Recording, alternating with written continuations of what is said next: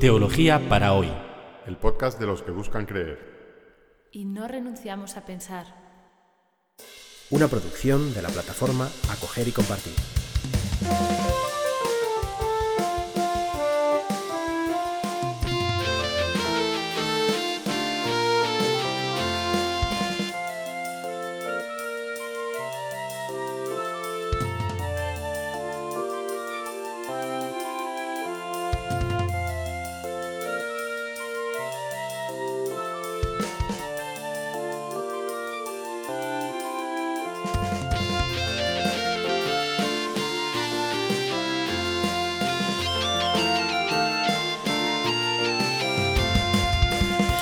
Bienvenidos a este cuarto episodio del podcast Teología para hoy.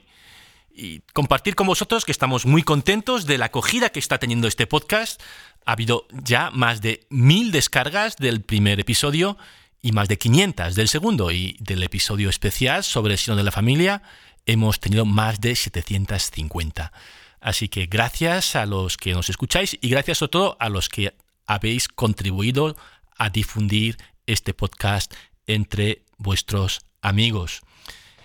Quisiéramos en este podcast no tener una audiencia, sino una comunidad, reflexionar juntos. Por eso quisiéramos hacer un episodio, este cuarto episodio, un poco distinto de cómo han sido los dos episodios anteriores. Si se acuerdan, el segundo episodio hablamos de cinco aspectos de la fe, aspecto intelectual, experiencial, relacional, histórico y comunitario. Y en el episodio último hablamos de la constitución dogmática sobre la divina revelación de Iberbum del Concilio Vaticano II. Yo creo que han sido dos episodios muy densos en información y, quisiéramos en este cuarto episodio echar un poco el freno, porque la teología no consiste en meter ideas en la cabeza, sino en pensar en general las humanidades, la filosofía o la historia o la literatura, no, consiste en meter datos o ideas en la cabeza, sino que esas ideas nos ayuden a pensar. Las ideas están muy bien, las ideas de otras personas, o datos objetivos o hechos, pero lo importante es que yo piense por mí mismo en diálogo con esas ideas, eh, apoyado en, algunos casos en, en hechos o en datos. Así que es lo que vamos a tratar de hacer en este cuarto episodio, lanzar preguntas que nos ayuden a pensar. Pero antes quisiera introducir un concepto que es fundamental para la teología. Es un concepto muy importante y al mismo tiempo muy fácil. En pocas cosas en la vida son importantes y fáciles, pues esta lo es. El concepto que quiero presentarles es el concepto de analogía. La analogía. ¿Qué quiere decir analogía? Pues sencillamente quiere decir parecido o similitud. Dos cosas son análogas cuando se parecen en algo. Ni más ni menos. Así que ven que es una, es una idea tremendamente simple, pero veremos que es también tremendamente poderosa e importante para la teología. Porque la analogía es lo que nos permite decir algo acerca de Dios. Lo digo al revés. Todo lo que digamos de Dios es solo una, analogía. Pero la alternativa a hablar de Dios analógicamente es limitar a decir, es limitarnos a decir lo que Dios no es. Esto es lo que se llama teología apofática.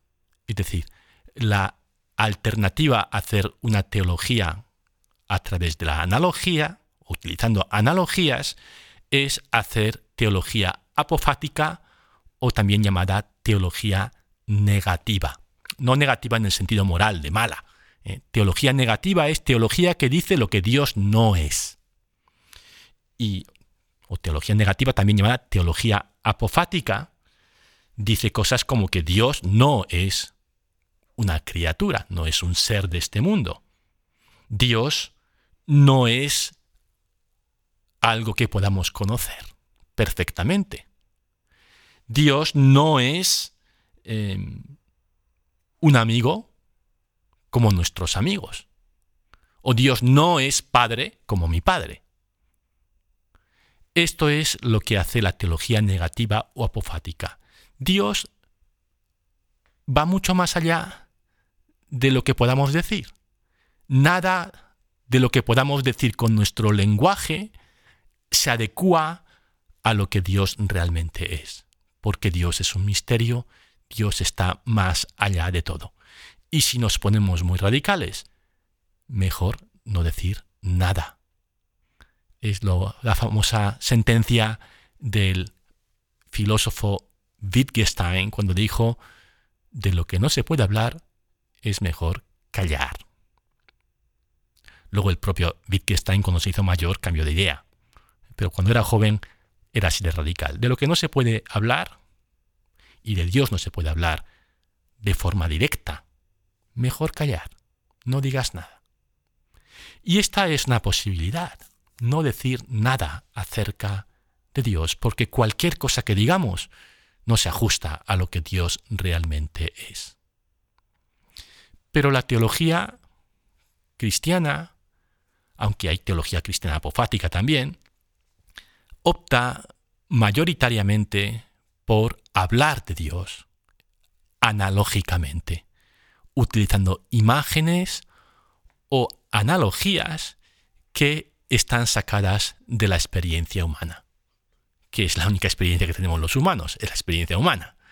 Es decir, haciendo, eh, poniendo nuestros pies sobre el suelo de nuestra propia experiencia como seres humanos, hablamos de Dios en términos analógicos. Es decir, Dios es como un padre. Dios es padre, decimos los cristianos muy a menudo. Eso no quiere decir que Dios sea como mi padre, o que Dios sea padre en el sentido biológico, eh, humano del término. Pero hay un cierto parecido entre la relación padre-hijo humana y la relación Dios creyente. O decimos que Dios es amigo o que Dios es amante. Son analogías términos sacados de la experiencia humana que nos permiten hablar, aunque sea imperfectamente, aunque sea como una metáfora, como un parecido, como una analogía de Dios. Es lo único que podemos hacer. O eso, o teología apofática, teología negativa, decir lo que Dios no es, decir que Dios no se adecua a lo que podemos decir, a lo que podemos hablar, o no hablar nada en absoluto.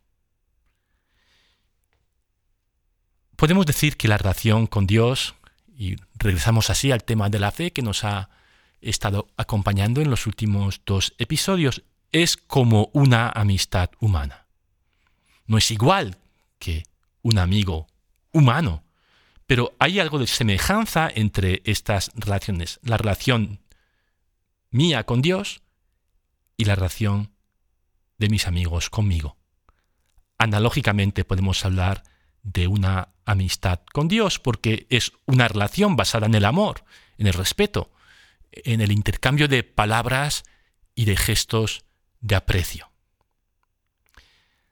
Y, esto nos coloca en, en, donde quería llegar, donde queríamos llegar, eh, como, como lugar en el que empezar a pensar con la ayuda de las ideas de los últimos episodios sobre mi relación con Dios.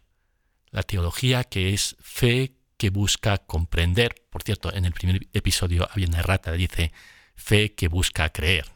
Eso, es, es una tautología, es teología, fe que busca comprender. Fe que busca comprenderse, en primer lugar, mejor a sí mismo. Yo como creyente que soy. ¿Cuál es mi relación con Dios? ¿Qué es mi fe. ¿Qué quiero decir cuando digo yo creo?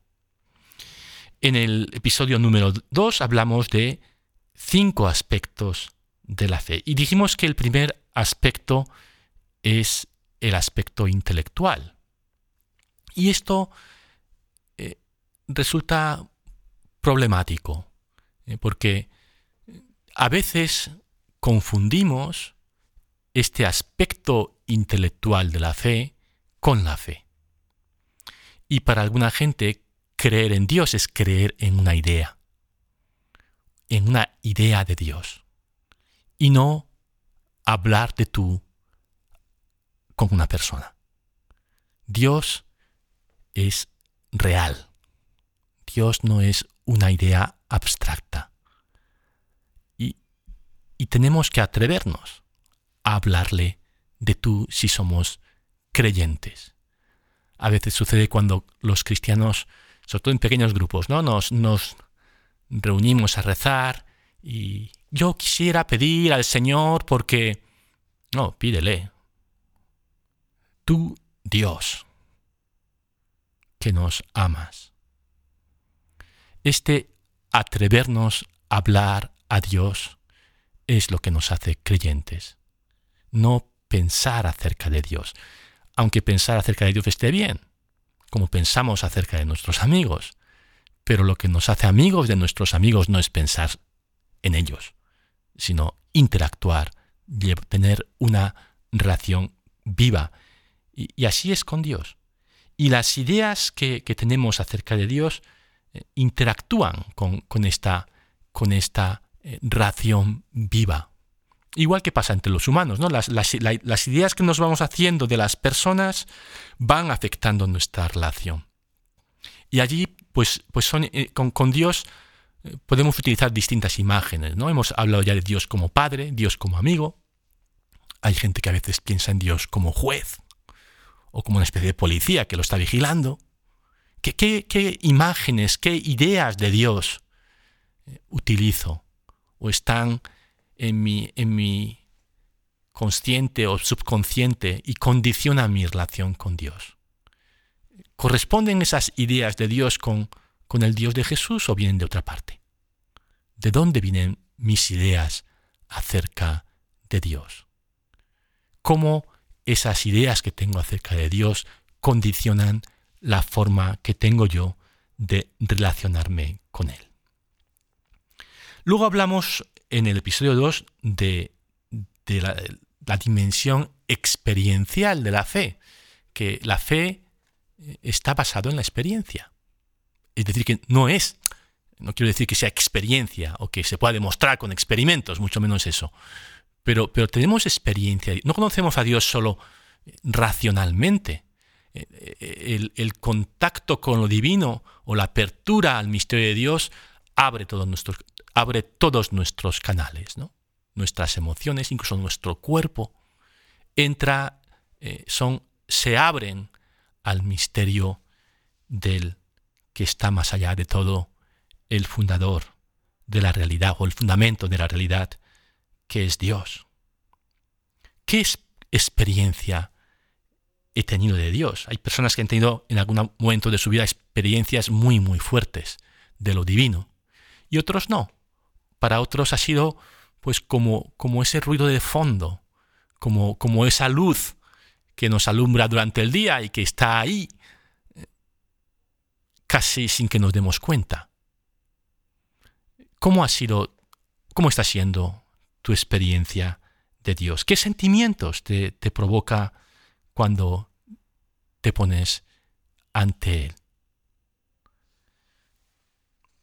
Más personas de las que creemos han, sido, han tenido experiencias de Dios muy, muy marcantes que, que les han transformado. Otros no. Pero, ¿cuál es mi experiencia? Las experiencias de Dios son importantes, pero no son aún la fe. La fe es una relación con Dios que va más allá de lo que podemos sentir o experimentar. Es un poco como con las personas. A veces nos apetece estar con una persona porque nos cae bien, porque nos apetece estar con ella, y a veces no. A veces esa misma persona que nos cae tan bien, pues no te apetece estar con ella. Pero hay una relación que trasciende lo que en un momento dado uno pueda sentir. Y así, aunque en un momento dado no te apetezca hablar con, un amigo o una persona querida, si esa persona te requiere y ves que te necesita, pues allí estás, ¿no? Para eso están los amigos. Eh, eh, poco con Dios también es, es, así, ¿no? Que más allá de lo que nos apetece o lo que siento, lo que he experimentado en ciertos momentos o en otros momentos pues no experimentas nada, eh, hay una relación que tiene sus requerimientos y que tiene su, su propia sustancialidad. Eh, es algo que está ahí y que, y, que, eh, está, y que está más allá de lo que podemos experimentar. ¿Cómo es tu relación con Dios? ¿Cuál es la metáfora que mejor lo expresa? ¿Amigo? ¿Amante? ¿Amiga? ¿Padre? ¿Madre? ¿Señor? También nos podemos poner en plan apofático. No, no es nada de eso. Es más allá. El cuarto aspecto, ¿se acuerdan? El aspecto histórico. Y esto es quizás la manera más inmediata de expresar quién soy como creyente, contar mi historia de fe. ¿Cuál es mi historia de fe? ¿Cuál ha sido la experiencia religiosa que yo he mamado de niño? ¿Cuáles han sido las opciones, las crisis que he pasado a través de la juventud? ¿Qué momentos, qué etapas ha habido en la relación con Dios? ¿Dónde estoy ahora? Porque, porque la fe no sé, como la como relación que es interpersonal, no se expresa solo en un momento, es en el conjunto de la vida. ¿Qué sé ahora a mis XX años acerca de Dios? Y digo, hablar, hablo de, de saber en el sentido experiencial que no sabía hace 10 o hace 5 o que no sabía cuando era un joven o un niño. Y por último, el aspecto comunitario. ¿Cómo has llegado a la fe? ¿Quiénes han sido los mediadores que te han llevado a la fe? ¿Tus padres? ¿Un catequista? Quizás has encontrado la fe como adulto. ¿Tu fe es algo personal o, sigues funcionando como, como una fe heredada? Como una fe que has recibido y que está quizás con un traje de primera comunión es una fe compartida con otros, dialogada con otros, comentada con otros, o es yo y Dios, una fe individualista. La teología es fe que busca comprender. Estas preguntas las estamos lanzando porque queremos pensar, queremos ayudar a crecer a nuestra fe a través del pensamiento. Obviamente el pensamiento solo no hace crecer la fe, lo que hace crecer la fe es la oración, el pasar la experiencia de la vida, presentarla a Dios, eh, es, son las crisis. Eh, todas estas cosas nos ayudan a, a, a crecer como creyentes, pero el pensamiento, el pensamiento también ayuda, ayuda a hilar, a articular lo que soy cuando digo yo creo. Quisiéramos grabar un próximo episodio. El próximo jueves vamos a emitir un episodio especial. La segunda parte del episodio especial sobre el sínodo de la familia tendremos de nuevo con nosotros a Javier Elizari, que nos va a comentar qué le ha parecido el sínodo que termina el día 19 de octubre. Pero el jueves siguiente quisiéramos emitir un episodio grabado en comunidad. Por eso eh, pedimos a algunos de vosotros, necesitamos como tres o cuatro personas o cinco o seis, que puedan venir una noche aquí a la parroquia donde yo vivo, en Madrid, y, y bueno, grabar juntos un episodio. Así que si estáis interesados, por favor, mm, ponedme un email a podcast y, y quedar un grupillo para hacer esta grabación. Otra forma de colaborar en este episodio comunitario sería lanzar, lanzarnos una pregunta o un comentario. Eh, si, sobre todo si ves, yo qué sé, en Monterrey, México, pues no vas a venir a Madrid para grabar un episodio, pero eh, nos gustaría mucho saber de ti, que nos digas qué piensas, eh, cómo esto te ayuda o no te ayuda, o, te chirría con lo que tú piensas o tú sientes, lanzar tus preguntas, tus comentarios, tu, tu propia reflexión, tu propio pensamiento y tratar de hacer un, haremos un experimento de episodio grabado entre todos. Pues hasta el próximo jueves con el episodio especial y el siguiente con el episodio en diálogo, el episodio en comunidad. Gracias por estar con nosotros. Buena semana.